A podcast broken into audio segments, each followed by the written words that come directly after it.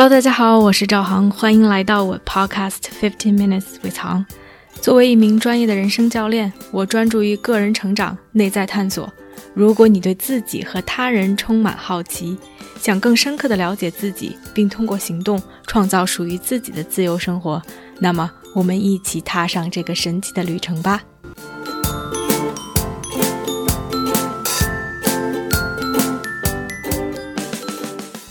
在节目开始之前，我想先加一个 disclaimer：我的节目会以中文和英文夹杂的方式进行，原因是我2008年出国至今，已在北美居住了十二年。中英夹杂的表达方式是我平时日常生活中的状态，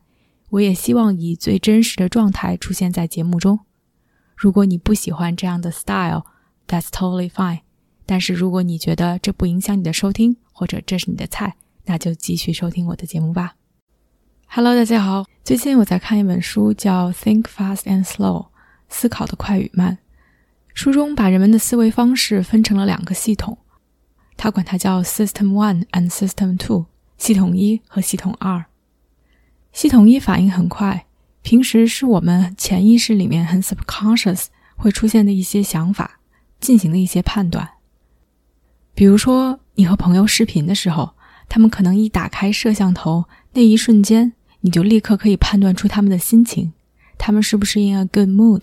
或者最近有什么事情在 bother 他们。再或者你在高速路上开车，在几秒钟的时间，你就忽然间可以意识到旁边有一个 crazy driver，然后你就会尽自己的所能去避开他。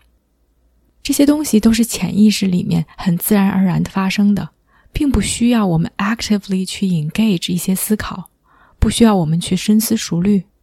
一切似乎发生的都是那么自然，我们立刻就有了一个判断，这个判断让我们有一些想法，让我们去做出一些行动，而很多时候这种判断都是正确的，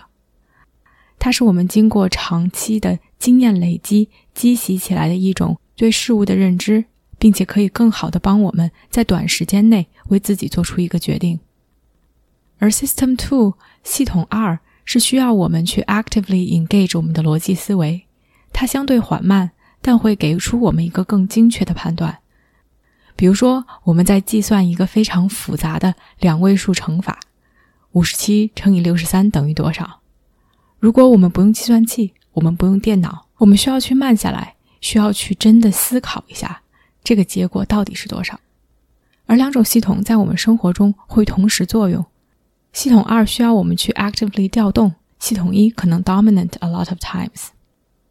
非常有意思的一点是，系统一是我们平时做判断的 default system，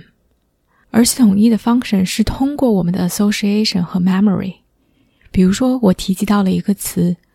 我们会立刻在大脑中搜索和它有关的我们的记忆和相关的信息。这些信息未必准确，但是如果有。就会立刻把我们的 attention 调动到那里，让我们觉得它就是事实。它也会让我们形成一定的 bias 和我们所谓的 stereotype。比如说，我们会觉得政客们有很多 affairs，或者说 celebrity 会更多的 use drugs，这些未必是事实。尤其是我们如果把它和 general population 的 percentage 去进行对比的话。但是由于媒体的 coverage，由于这些事情更多的有 exposure 在我们的生活中，让我们觉得它就是这样的。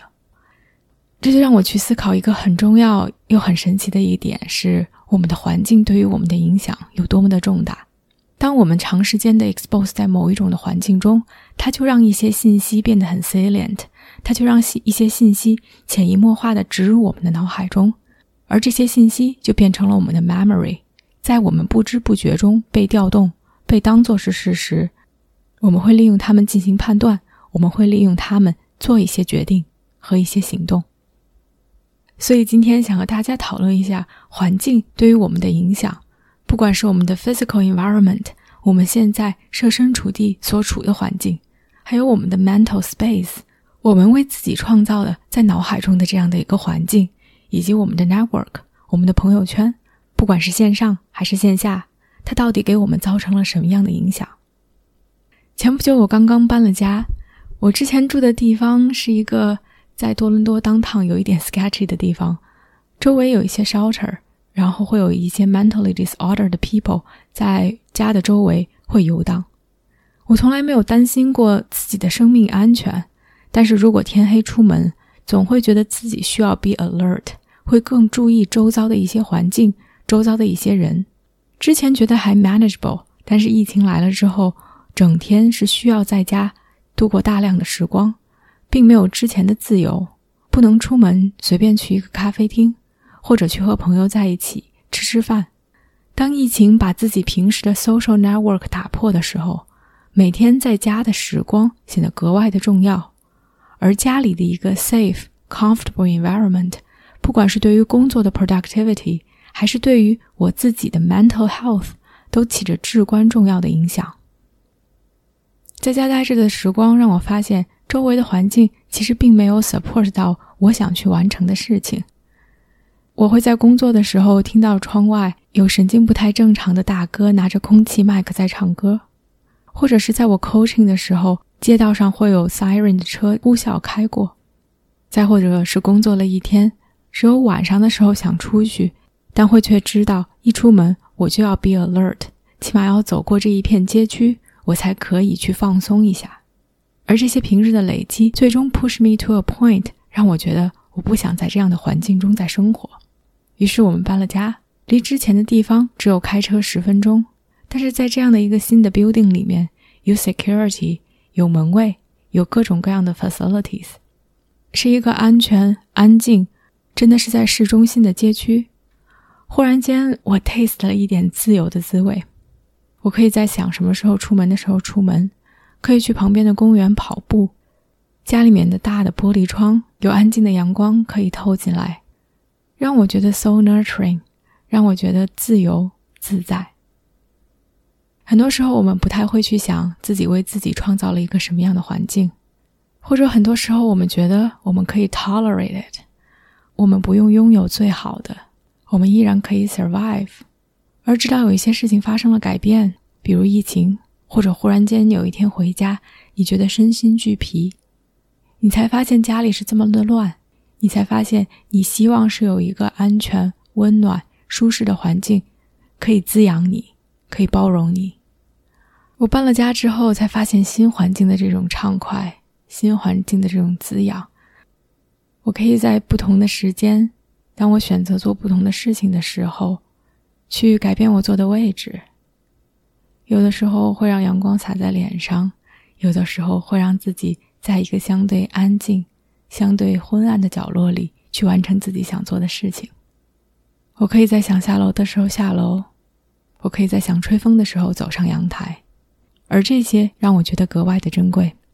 我也更加的去有意识的关注自己的环境，看它是不是可以更好的 support 到我去完成我想做的事情。另外一方面，其实我们的 mental environment，我们为自己创造的脑海中的环境也是如此的重要。我想让你静下心来想一想，你是否为你自己创造了一个安全、舒适的 mental environment，自己脑海中的环境，让你可以去做你想做的事情。很多时候，我们脑海中充斥着各种各样的声音，来自自己的，来自别人的，哪怕是来自别人的，也是我们允许他们进入我们脑海中的。而当这些声音充斥的时候，我们忘记了去问问自己。Is that helpful for me？前两天很有意思的一件事情，我一直在经营我的公众号，一直在更新推文。我发了一篇文章，自己觉得写的很好，但是不知道什么原因，点击率却比较低，也没有怎么涨粉。那一刻，脑子里面充斥着各种各样的声音，在责怪自己：我是不是应该调整一些自己写文案的方式？我到底做错了什么？标题起的不够好。开头不够吸引人，同时也在责怪别人，觉得别人有眼无珠，觉得别人没有明白我想要表达的意思。而所有的这些，创造了一个我脑海中的环境：焦虑、不安、frustration，充满着挫败感。在那样的一种环境中，让我无法去思考，让我无法去解决问题。而一旦我静下心来，去问问自己。我想要一个什么样的环境？我的答案是，充满激情的、有创造力的、对自己关爱的。之前的各种苛责，让自己陷入了思维的泥沼，一切都是灰色的、死寂的、充满纠结的、挣扎的。在那样的环境下，我无法让自己的创意开花，而我需要的是阳光，是雨露，是温暖。而我可以为自己的 mental space 去做一个 clean up，去把它们打扫干净，去为他们搬一次家。而当我处于一种 nurturing 的 environment 的时候，我可以更好的去思考，去解决问题，而不是更多的为自己创造牢笼，陷入泥沼。不光是我们的 physical space 和我们的 mental space，我们平时生活中的朋友圈，不管是线上还是线下。都给我们产生了非常直接的影响。想必大家之前都听过一个理论：你的薪水是你周围五个人的平均的薪水。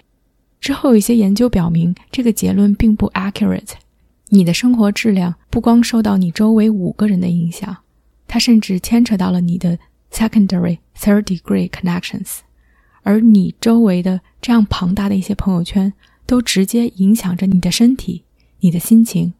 你的 relationship。之前一个研究所的几位研究员，他们专注于心脏病的研究，同时收集了很多关于人体健康的数据。这些数据累积长达三十年之久，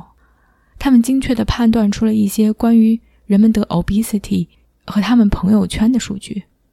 如果你的朋友得了 obesity，你患上 obesity 的几率会比之前增长百分之四十五。你的朋友的朋友得了 obesity，你的这个几率依然会增长百分之二十。而朋友的朋友的朋友会让你得 obesity 的几率增长百分之十，所以你的 social network 对你的影响已经触达到第三层的朋友圈，而他们的一个 assumption 一个猜测是说，这会让我们觉得什么是 normal，什么样的身材是 normal，什么样的行为习惯是 normal，我们会不自觉的以为那样是 OK 的，哪怕它有悖于常理，哪怕它有悖于我们的 common knowledge。其实，在生活中，这样的现象也很常见，和我们最多有 interaction 的是我们的同事，是我们的朋友。他们在生活的各个层面会影响到我们，让我们觉得什么是正常的，什么是不正常的。如果所有的人和我们都思维模式非常的一样，我们永远不会被 challenge，我们永远活在自己最舒适的 bubble 里。这也让我们很难去 think differently，让我们去 grow。让我们去突破这样的 bubble，而其实线上也一样。现在 social media 的广泛应用，让很多的结交、很多的 conversation 都变成了 online。之前研究青少年自杀率和 social media 的使用程度，发现了他们之间的正相关。随着 Instagram、Snapchat 各种各样 social media 的涌现，各种 like、各种 filter，不光是让成年人，更多的对于青少年来说。他们陷入了无限的去比较、去 compare，尤其是对于女生，什么是美，什么是可以接受的，以及在社交网络上的 cyber bully，都让很多的青少年出现了抑郁以及自杀的一些倾向性。而这些其实都是由于我们的朋友圈，它原来可能是 average five people around us，现在变成了 second、third degree connection，以及。massive massive 的 social network，都直接影响到了我们在吸收什么样的信息，影响着我们的思维，我们是否被挑战，以及什么是 social norm。而这些其实都直接影响着我们的生活，我们会去 focus 在什么样的事情上，我们会有什么样的想法，我们会做出什么样的举动和改变。所以希望大家可以 take a moment 去审视一下你的环境。无论是你现在设身处地所在的环境，你的家、你的工作环境，还是你现在的 mental space，你为自己创造的一个思维的环境，以及你的 network，线上的、线下的，他们是否给你提供了一个滋养的空间，让你可以自由奔跑，发挥你的能力，让你觉得有空间可以成长，让你被 challenge。他们是不是真的 serve you？而如果不是，我们可以选择去做些什么。我们就像一粒种子，可以生根、发芽、开花、结果，而这样的过程需要适时的温度、土壤、阳光、水分，而这些是我们可以创造的、可以改变的。只有我们在一个好的 environment 里面，我们才能更大的去发挥自己的 potential、自己的能力、自己的潜能，去达到自己想要的目的。如果你的 environment 并不 serve you，你可以做些什么？从今天开始，去 calm down 自己脑海中的 negative thought，去创造一个对自己关爱的环境，去屏蔽一些你觉得并不 serve you 的朋友圈，或者 take initiative 去拥抱、去结交那些你认为可以帮助你的朋友。也许一点点的改变就会有很不一样的收获，试试看吧。